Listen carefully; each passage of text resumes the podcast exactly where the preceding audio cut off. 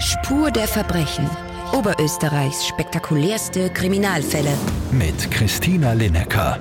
6. März 2012 in Reichenau im Mühlkreis. Eine junge Frau liegt nachts wach im Bett und kann vor Verzweiflung nicht schlafen. Nach mehreren Jahren psychischer Erkrankung ist sie mit ihrer Kraft am Ende. Ihre Verzweiflung treibt sie zu einer furchtbaren Tat. Sie wird sich das Leben nehmen und sie wird ihren Sohn mitnehmen.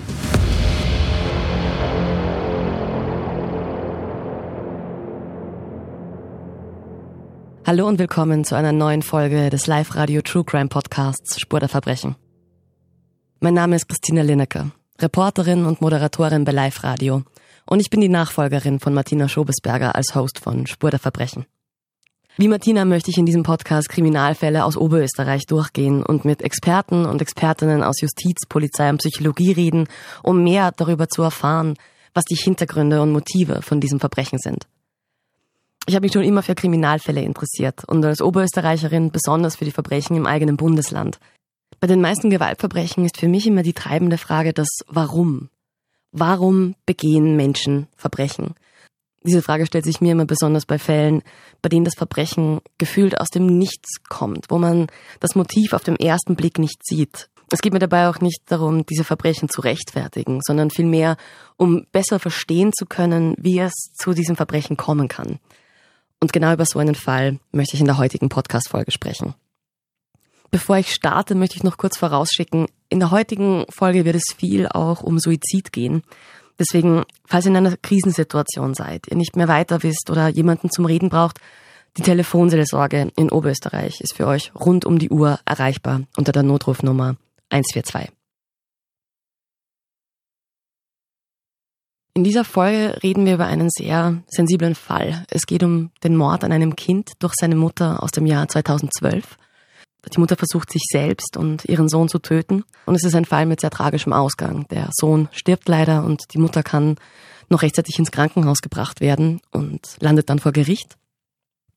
Morde an Kindern sind immer unbeschreibliche Verbrechen, besonders wenn es durch einen nahen Angehörigen geschieht, besonders äh, wenn eine Mutter ihr eigenes Kind tötet. Und bei so Fällen kommt man natürlich nicht drum herum, sich zu fragen, wieso tötet eine Mutter ihr eigenes Kind? Und dieser Frage möchten wir heute näher kommen. Und dafür habe ich heute einen besonderen Gast bei mir in der Live-Radio-Podcast-Lounge, Strafverteidiger und Anwalt, Herr Mauhat. Schön, dass Sie hier sind.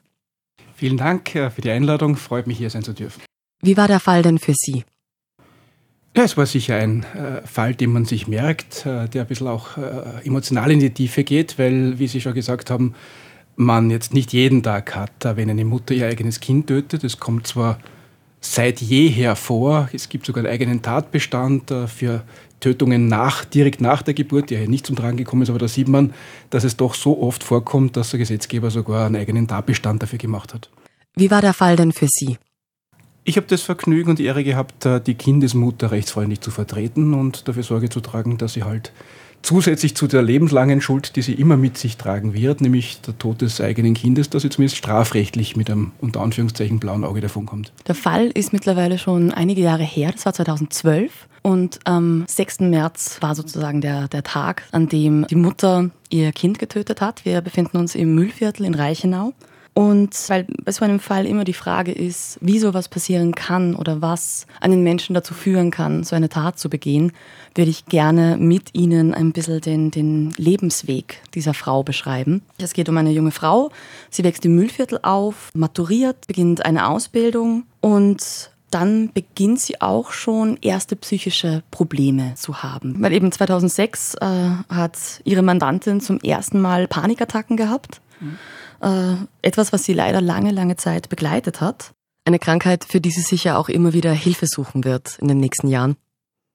Rein rechtlich ist eben dokumentiert, dass es eine Krankengeschichte im Vorfeld gegeben hat, die sehr unglücklich verlaufen ist, da man hier auch wieder sieht, geht man zur richtigen Zeit zum richtigen Arzt, äh, hat man vielleicht keine Probleme mehr und äh, hat man das Pech zur falschen Zeit, vielleicht nicht beim 100% richtigen zu sein, kann sich aus einem kleinen Problem hm, sogar ein tödliches oder sehr, sehr großes Problem entwickeln. Und das war hier der Fall.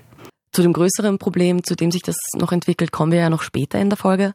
Äh, aber halt kurz zum Festhalten, schon sechs Jahre vor der Tat zeigen sich die ersten psychischen Probleme in der Form von Panikattacken.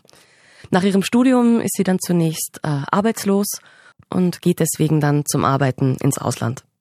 Dort hat sie dann äh, den Kindesvater kennengelernt und äh, aus der Liebe ist dann auch das gemeinsame Kind entstanden, äh, sehr äh, gewollt von der Mutter, nicht so sehr gewollt vom Vater, muss man dazu sagen, der hier eigentlich alles daran gesetzt hat, dass er hier keine Alimente zahlen muss und dass man das Problem vorher löst, äh, was meine Mandantin vehement abgelehnt hat. Und es hat auch dann keinen wirklichen väterlichen Kontakt zum Kindesvater gegeben, was er die Kindesmutter sehr, sehr verständlicherweise gestört hat. Aber das war, glaube ich, gar nicht so sehr das Problem. Aber das Problem war, dass sie halt psychisch vorher schon angeschlagen war und äh, wie viele Frauen wissen, ist eine Geburt und äh, die Post, äh, sage ich mal, alles, das nach der Geburt kommt, die psychische Anstrengung, oft auch für ganz gesunde, psychisch gesunde Frauen äh, schwierig und natürlich doppelt schwierig, wenn man vorher schon äh, Angst hat.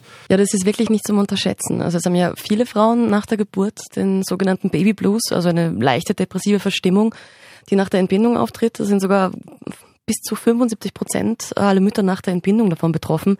Aber für manche Frauen bleibt es eben nicht bei einem kurzen Stimmungstief, sondern, sondern manche bekommen nach der Geburt sogar eine sogenannte Wochenbettdepression, die wesentlich gravierender ist und wo es auch sehr wichtig ist, dass die betroffenen Mütter und deren Umfeld rechtzeitig Hilfe dafür bekommen.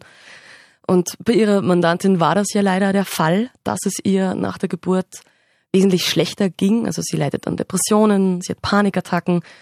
Und deswegen macht sie eigentlich das, was in diesem Moment das Richtige wäre. Also sie sucht äh, sich nach der Geburt psychiatrische Hilfe und nimmt auch Medikamente ein. Das macht sie dann über die Jahre hinweg immer wieder.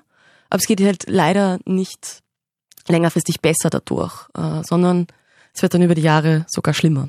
Diese Panikattacken sind dann noch mehr geworden, dann auch Tode einer, einer Angehörigen.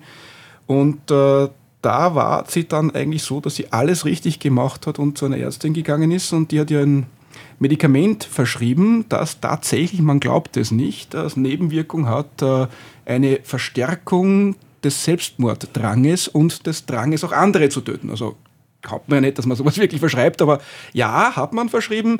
Meine Mandantin hat das auch genau in der Dosis genommen, wie man es ihr verschrieben hat. Und äh, Überraschung, Überraschung. Äh, zusätzlich zu den Panikattacken kam dann der unsenkbare Wunsch und für nicht mehr äh, abstreitbare Wunsch, sich selbst zu töten. Äh, und äh, man hat mich belächelt als Verteidiger, wie ich das gebracht habe. Und so, da kann man jetzt hat schon wieder so ein blödes Geschichtel und versucht, irgendeinen Blödsinn zu uns erzählen, um seine Mandantin zu schützen. Aber der Gutachter hat dann tatsächlich gesagt, nein, der Verteidiger hat recht, es ist tatsächlich eine Nebenwirkung. Das ist bekannt. Hätte man dieser Frau so nicht verschreiben dürfen, hätte man Begleitmaßnahmen machen müssen und, und, und, hätte, hätte, Fahrerkette. Ist halt alles nicht passiert und es hat dann gegipfelt in einer ganz, ganz großen Tragödie. Ja, das ist leider das große Paradox, äh, das bei, was bei gewissen Psychopharmaka auftreten kann, dass durch die Einnahme die Depression oder die Suizidalität sogar noch verstärkt wird durch das Medikament. Weswegen es da auch so wichtig ist, dass man sich mit dem zuständigen Psychiater oder zuständigen Psychiaterin über die Nebenwirkungen und die Wirkung des Medikaments austauscht.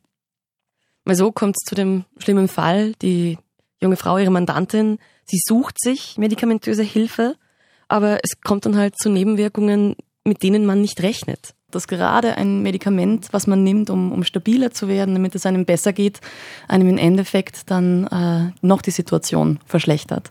Und das ist eben das Besondere an dem Fall, weil meistens, also fast immer, ist es so, dass die Menschen, die dann vom Strafrichter landen, eben nicht die Krankheit selber wahrhaben wollen oder überhaupt nicht erkennen, weil sie schon so krank sind, dass sie es nicht mehr erkennen können oder nicht erkennen wollen und man dann sagt, naja, äh, du bist schon selber schuld, wärst du in Behandlung gegangen? Aber noch einmal, die hat alles richtig gemacht, die ist sogar vom Hausarzt dann zu einer vermeintlichen Spezialistin gegangen und hat dann halt, äh, ja, ist unglücklich, sage ich einmal, ja, also medikamentiert worden. Der, der schlechteste Fall, der hätte eintreten können, ist eingetreten. Ja. Und äh, was natürlich dann zu einer Tragödie geführt hat, der wir uns langsam annähern.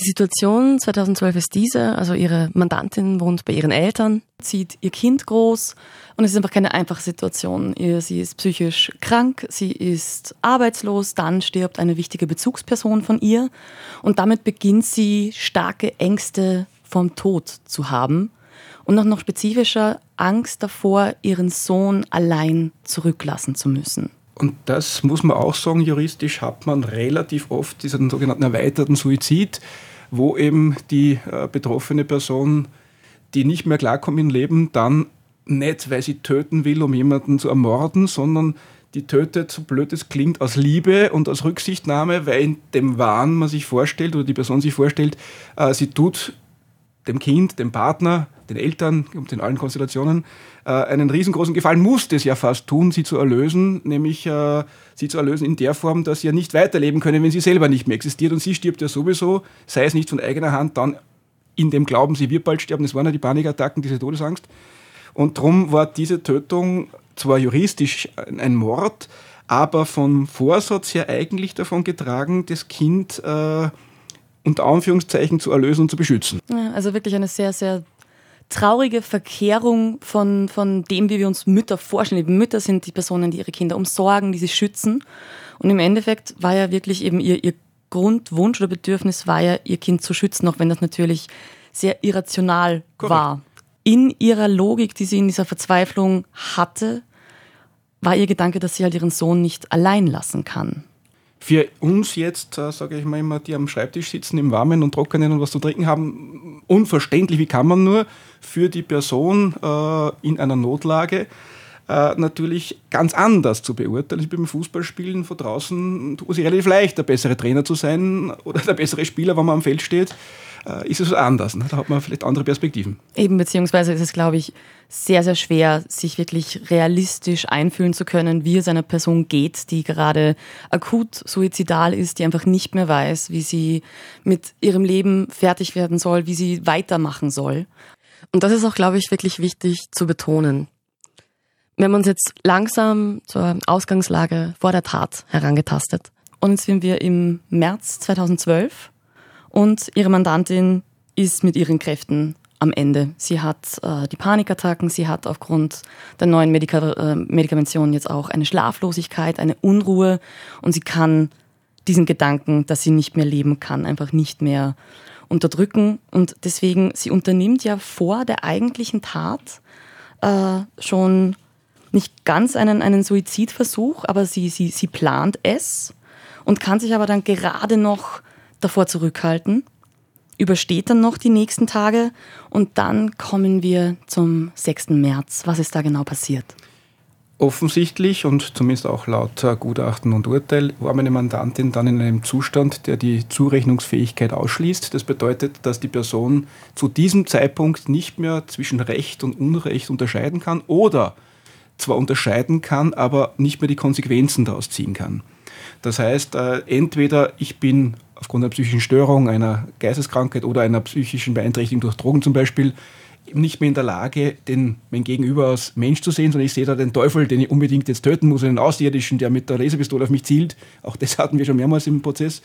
Ähm, dann kann der nicht mehr unterscheiden zwischen richtig und unrichtig, der will keinen Mord begehen, sondern der will einfach äh, die Welt von dem Alien oder vom Teufel erlösen. Ja. Äh, oder man sieht ihn zwar den Menschen, hat aber die Stimme äh, oder den Befehl in sich, der sagt, na, ich muss das jetzt tun. Das heißt, ich sehe zwar zwischen Recht und Unrecht, aber kann mich nicht mehr frei entscheiden. Und das sind die Kriterien für eine sogenannte Zurechnungsunfähigkeit. Das heißt, dass der Täter äh, nicht mehr für die Tat tatsächlich bestraft werden kann. Und das ist ein riesen Unterschied eben von der Konsequenz, die dann beim Prozess rauskommt. Mhm, mh. Und sprich, äh, eben, wir kommen ja nachher dann noch auf die Gutachten zu sprechen, bei Ihrer Mandantin war praktisch dieser Fall, genau. Dass sie das nicht mehr sozusagen, eben nicht mehr zurechnungsfähig war in diesem Sinne. Und deswegen hat sie an diesem Abend ähm, jetzt wollte ich sagen, einen Schluss fassen, aber kann man das sagen, dass man einen Schluss fasst, wenn man Definitiv, unzurechnungsfähig weil ist? auch ein Zurechnungsunfähiger heißt ja nicht, dass er sich nicht entscheiden mhm. kann. Er sieht nur äh, nicht das Unrecht dahinter oder die Notwendigkeit, es nicht zu tun oder das Verbotene daran. Ja. Äh, meine Mandantin war in diesem Zustand äh, des Wahns nicht mehr in der Lage, zwischen richtig und falsch zu unterscheiden und hat äh, eben entschieden, dass sie nicht mehr weiterleben kann und dass ihr Kind beschützen muss und somit es auch töten muss. Und das ist eine Besonderheit beim erweiterten Suizid, der auch sehr, sehr oft vorkommt, dass der Täter dann zwar die Energie aufbringt, die zweite Person zu töten, aber die, dieser Emotionsschub dann abebbt äh, und die Kraft weg ist und sich dann nicht mehr ausgeht, dass man sich selbst auch noch äh, tötet. Und deswegen ist es sehr, sehr oft, dass es dann kein erweiterter Suizid, sondern unter Anführungszeichen ein Mord ist, weil eben die eine Person tot ist, weil die erledigt man zuerst und sich selbst kann man dann eben nicht mehr und genauso war es. Sie hat äh, alles versucht, auch gegoogelt vorher, wie kann man möglichst schmerzfrei äh, ein Kind äh, erlösen sozusagen und hat ein Schmerzmittel gegeben oder Schlafmittel gegeben äh, und das Kind dann mit, äh, mit einem Stichwerkzeug getötet. Ähm, aus ihrer Sicht eben ohne Schmerzen sanft entschlafen lassen und äh, hat dann auch versucht, mit dem gleichen Werkzeug sich selbst auch noch äh, zu töten. Das hat aber dann nicht mehr funktioniert. Und sie hat, glaube ich, selber auch ähm, Schlafmittel eingenommen. Ja, ja, sie hat im Prinzip die gleiche Abfolge bei sich gewählt, äh, wollte ihrem Kind folgen sozusagen, aber das ist eben auch ein Phänomen, dass man dann halt äh, aufgrund der Tat, die ja trotzdem da ist und die ihm natürlich äh, dementsprechend mitnimmt und Kraft raubt, dann nicht mehr die Kraft und die Stabilität hat, dass man es dann für sich selbst auch noch durchzieht. Und so ist es dann gescheitert. Am 6. März kommt dann die Mutter ihrer Mandantin nach Hause und findet zuerst den Abschiedsbrief und dann ihre Tochter und ihren Enkel. Alarmiert die, die Rettung und ihre Mandantin kann noch reanimiert äh, werden, der Enkel leider nicht. Und das ist sozusagen der Moment, bei dem dann Sie wahrscheinlich ins Spiel kommen. Korrekt. Äh, ich wurde dann von der Familie engagiert, äh, sage ich einmal, aus der Situation, die eh tragisch genug ist, noch unter Anführungszeichen das Beste zu machen, weil wenn man schon einen Enkel verliert, dann ist natürlich der Wunsch durchaus nachvollziehbar, nicht auch noch die Tochter endgültig äh, zu verlieren. Und da war klar, es, äh, man hat ja nicht so viele Möglichkeiten als Strafverteidiger, wenn einer tot da liegt und es klar ist, dass es mein Mandant war, weil die einfachste Methode ist ja zu sagen, mein Mandant war es nicht. Das ist einmal die erste Idee, die man hat. Wenn das nicht geht, weil halt fünf Kameras, drei Zeugen, DNA und alles da ist, und man die blutige Axt so symbolisch gemeint in der Hand hat, äh, dann wird es halt schwierig zu sagen, na, ich weiß nicht. Äh, dann haben wir nur noch die Möglichkeit, Schritt zwei, kann man den Mandanten rausziehen, indem man sagt, er weiß zwar, aber er kann nichts dafür. Dafür braucht man eben diese Unzurechnungsfähigkeit, sei es eine psychische Erkrankung, es ist sehr, sehr meistens, glaube ich, fast ausschließlich paranoide Schizophrenie normalerweise, oder eben eine Beeinträchtigung durch Medikamente oder Drogen, die mhm. auch dazu führen können, zumindest zu einer äh, zeitlich begrenzten Unzurechnungsfähigkeit. Geht das auch nicht? Na, da muss man schauen, ich, auch das werden Sie immer wieder in den Zeitungen lesen, das habe nicht ich erfunden, das ist halt einfach so, zu sagen, nein, nein, ja, ich habe zwar zugestochen, zugeschossen oder zugehackt, aber ich wollte ja nur verletzen, aber nicht töten weil das natürlich einen riesen Unterschied macht, ob ich einen Tötungsvorsatz habe, Mord heißt zehn Jahre bis lebenslang, oder nur unter Anführungszeichen eine, ob sich schwere Körperverletzung oder Körperverletzung mit Todesfolge. Also die Konsequenzen sind unendlich weit auseinanderliegend. Hat man bei Ihrer Mandantin, also wäre das eine Möglichkeit gewesen zu sagen, es war keine, keine Tötungsabsicht dahinter? Naja, mit einem Abschiedsbrief und einem zweistufigen Tötungsverfahren wird man, würde man sich da wahrscheinlich durchaus schwer tun, ja. äh, zu sagen, nein, nein, wir wollten nicht töten, weil das war ja genau der Sinn, das Kind zu erlösen. Also, das, also da war alles oder nichts. Das heißt, geht und das rein unter Anführungszeichen die Unzurechnungsfähigkeit oder wir verlieren komplett.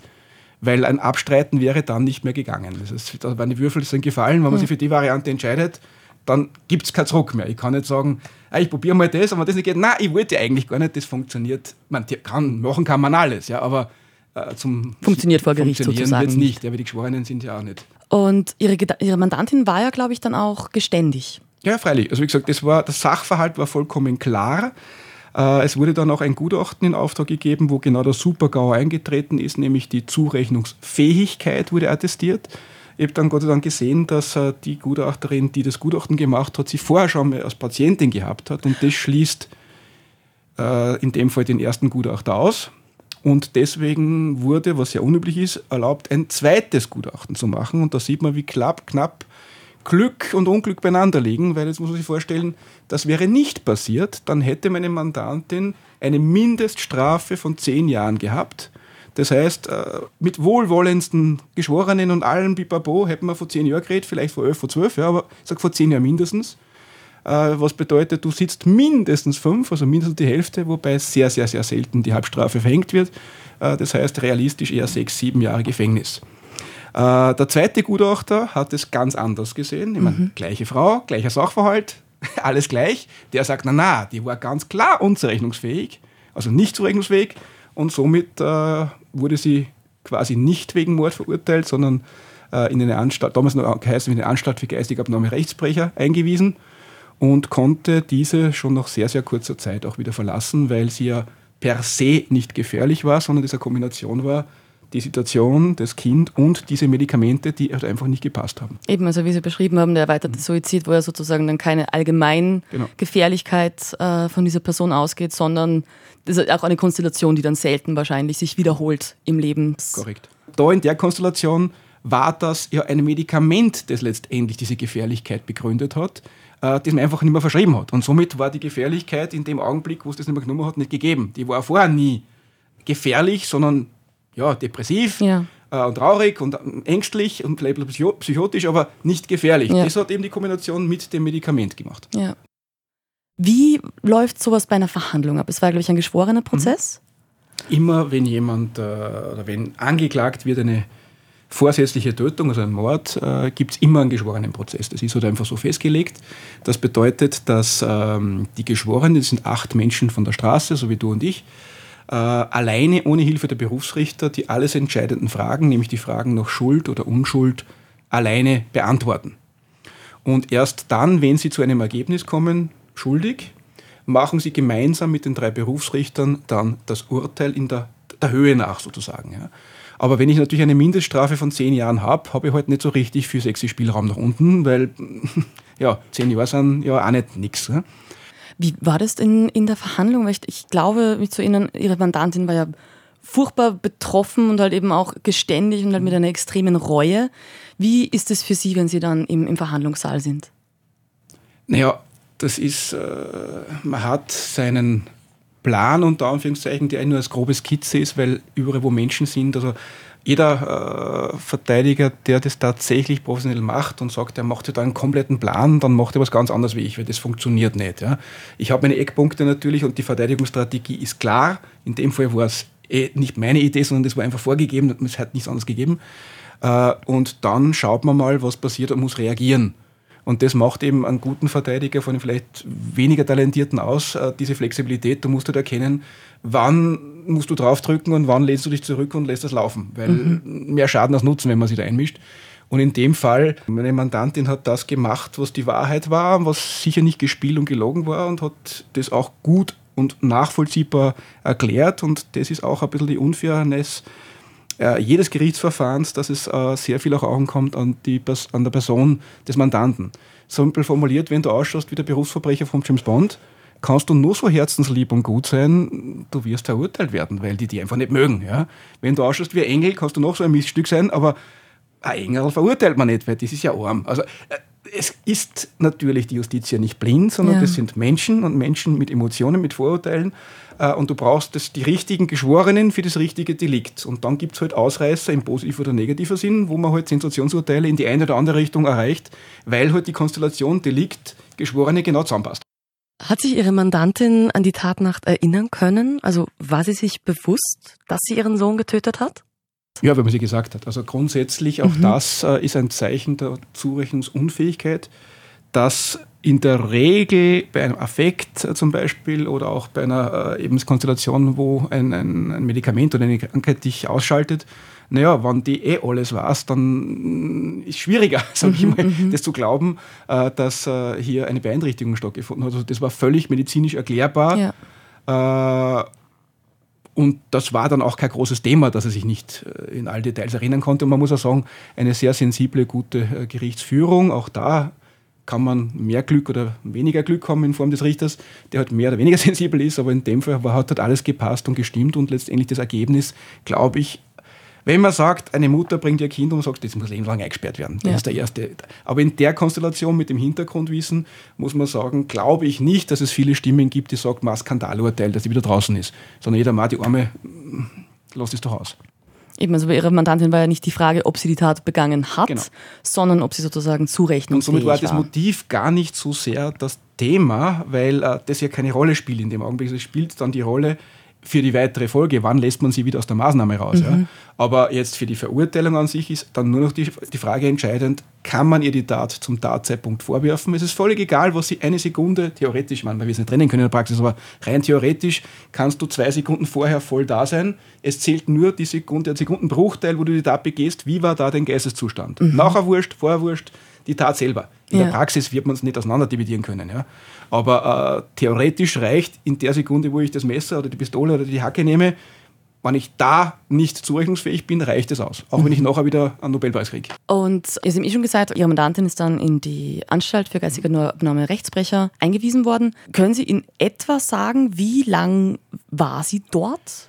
Ja, dann war der eigentlich äh, lustige Konstellation, dass äh, der zuständige Arzt dann wieder jene Person war, die sie für zurechnungsfähig geschrieben hat. Und jetzt mhm. hätte sich ein bisschen äh, die Katze in den eigenen Schwanz gebissen, wenn die jetzt sagt, jetzt muss ich die zehn Jahre da therapieren, äh, wenn ich vorher sage, sie hat ja nichts. Mhm. Und das war dann auch so, dass sie sehr, sehr schnell äh, aus der eigentlichen Unterbringung, muss man sich so vorstellen, das ist im Prinzip äh, ein Gefängnis, genau wie ein Gefängnis, nur ist man halt, kein, ist man halt ein Patient und kein kein Insasse. Mhm. Aber grundsätzlich ist alles gleich. Ich bin eingesperrt, ich habe meine Zelle, also alles gleich, aber ich kriege halt zusätzlich Therapien und ich habe jetzt keine Wärter, sondern Pfleger.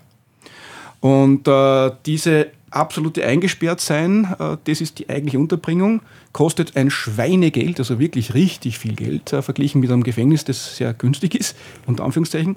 Ähm, und jetzt hat auch, muss man sagen, das Kind beim Namen nehmen, gar keiner so großes Interesse, dass man Leute sinnlos sitzen lässt dort, weil das kostet richtig viel Geld. Also wenn es möglich und vertretbar ist, lässt man die Leute aber nicht gleich raus, sondern das heißt dann UDU, Unterbringung, äh, Unterbrechung der Unterbringung. Mhm. Und das muss ich so vorstellen, das ist dann so ein Mittelding. Ich bin nicht mehr eingesperrt, aber trotzdem noch unter Aufsicht in einer Wohngruppe. Das heißt, ich könnte abhauen dort, aber wenn ich das tue oder nicht nach den Regeln lebe oder dort Blödsinn baue, dann komme ich halt wieder in die geschlossene.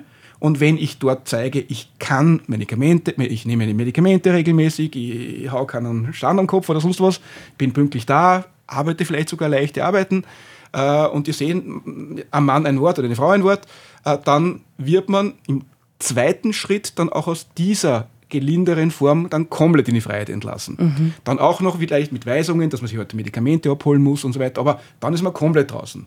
Und bei meiner Mandante war es so, dass der Aufenthalt, der eigentliche, unter Anführungszeichen Gefängnisaufenthalt, unter Anführungszeichen, also der geschlossene Aufenthalt sehr, sehr kurz war. Und dann, ich glaube, eine Dreivierteljahr äh, Unterbrechung, mhm. also dieser Wohngruppe, und dann war sie eigentlich auch schon wieder draußen. Ich habe nicht gewusst, dass es so eine, eine Vorkehrung gibt, weil es macht ja sehr viel Sinn sozusagen, dass man reintegrieren in die Gesellschaft mal unter Beweis stellen muss. Eben, man, man kann schauen, dass man stabil bleibt psychisch und dann wieder zurück in die Gesellschaft zurückkehren kann. Nein, nein, man glaubt es, wenn man so manche Tagesmeldungen liest und von Politikern liest, gar nicht, aber doch ab und zu schaffen es die dann durchaus äh, auch gute Sachen zu machen, vor allem früher. Äh, und das System äh, funktioniert, glaube ich, ganz gut. Also das ist eine intelligente Sache. Äh, und äh, da hat vielleicht das Ganze einen schlechteren Ruf, als es tatsächlich ist. Und Ihre Mandantin ist praktisch bis jetzt nach dieser Unterbringung straffrei geblieben. Ich gehe davon aus, sie war mit meiner Leistung zufrieden mhm. und wenn was gewesen wäre, bin ich jetzt arrogant zu sagen, sie wäre wahrscheinlich wieder gekommen. Also gehe ich davon aus, ja. Also das klingt, als hätte die Zusammenarbeit mit der Familie ihrer Mandantin gut geklappt. Die, die waren, die haben das zu schätzen gewusst äh, und waren auch wirklich dankbar und äh, noch lange Weihnachtskarten bekommen von ihr, von ihr. Also das ist schon schön auch. Das gibt auch wieder was zurück. Ja, das kann ich mir vorstellen. Gerade in, in so einem Fall, wo eben der, der Gutachter äh, erklärt die, die Unzurechnungsfähigkeit, man, man weiß, wie es zu dieser furchtbaren Tat kam, äh, ist ja trotzdem was anderes, wo man weiß, okay, gut, sie haben jetzt sozusagen nicht den, den Jack Unterweger verteidigt, ihn rausgeboxt und äh, deswegen darf er jetzt wieder dann frei auf den Straßen herumgehen. Eine Frage noch am Ende. Falls das äh, zur Sprache gekommen ist, Ihre Mandantin war ja in, in psychiatrischer Behandlung. Hat sie sich jemals an ihre Eltern gewandt? Naja, äh, man muss die Frage eigentlich ein bisschen umkehren. Äh, ich glaube, dass sie viel mehr gemacht hat, als sie an die Eltern zu wenden, weil ich sage, das wäre ja ein erster Schritt, ein erster Hilfeschritt, aber sie ist ja noch viel weiter gegangen, ist zum Hausarzt gegangen, hat gesagt, hallo, ich habe das und das Problem. Äh, der hat ihr was verschrieben, ist nicht besser geworden. Der hat gesagt, ich, mehr kann, darf ich dir nicht verschreiben, ich bin Hausarzt, bitte geh zu einem Experten. Äh, und dann ist sie auch den übernächsten Schritt gegangen, nämlich der Experten hat sich dort auf die, unter Anführungszeichen auf die Couch gelegt, ja, mhm. wo ja viele eine riesen Hemmschwelle haben, sagen, ich bin ja nicht Depper, die legen mich nicht auf die Couch beim Psychiater. Ja. Also die hat alles gemacht, was man machen kann. Ja. Und darum äh, müsste ich die Frage jetzt ein bisschen umformulieren. Sie hat viel mehr gemacht, als nur zu sagen, hallo Mama, mir geht schlecht. Also sie ist sogar, wie gesagt, von normal, vom Hausarzt zum Psychiater gegangen. Ja, also eben, sie wäre eigentlich sozusagen den Weg zu den Experten und Expertinnen gegangen. Korrekt. Und ist halt leider etwas, was in dem Fall nicht so funktioniert hat, wie man es sich wünschen würde für, für alle Betroffenen. Ich glaube, wir haben jetzt durch dieses Gespräch etwas besser verstehen können, wie es 2012 zu diesem tragischen Fall hat kommen können. Herr Mauert, vielen Dank für das Gespräch. Ich sage Dankeschön. Falls ihr jetzt noch eine Frage zum Podcast habt oder Feedback, eine Anregung oder auch Ideen, dann freue ich mich über eine Nachricht an podcast.liferadio.at. Wir hören uns bei der nächsten Folge von Spur der Verbrechen. Die kommt am 4. Februar. Spur der Verbrechen Oberösterreichs spektakulärste Kriminalfälle. Jeden ersten Sonntag des Monats neu.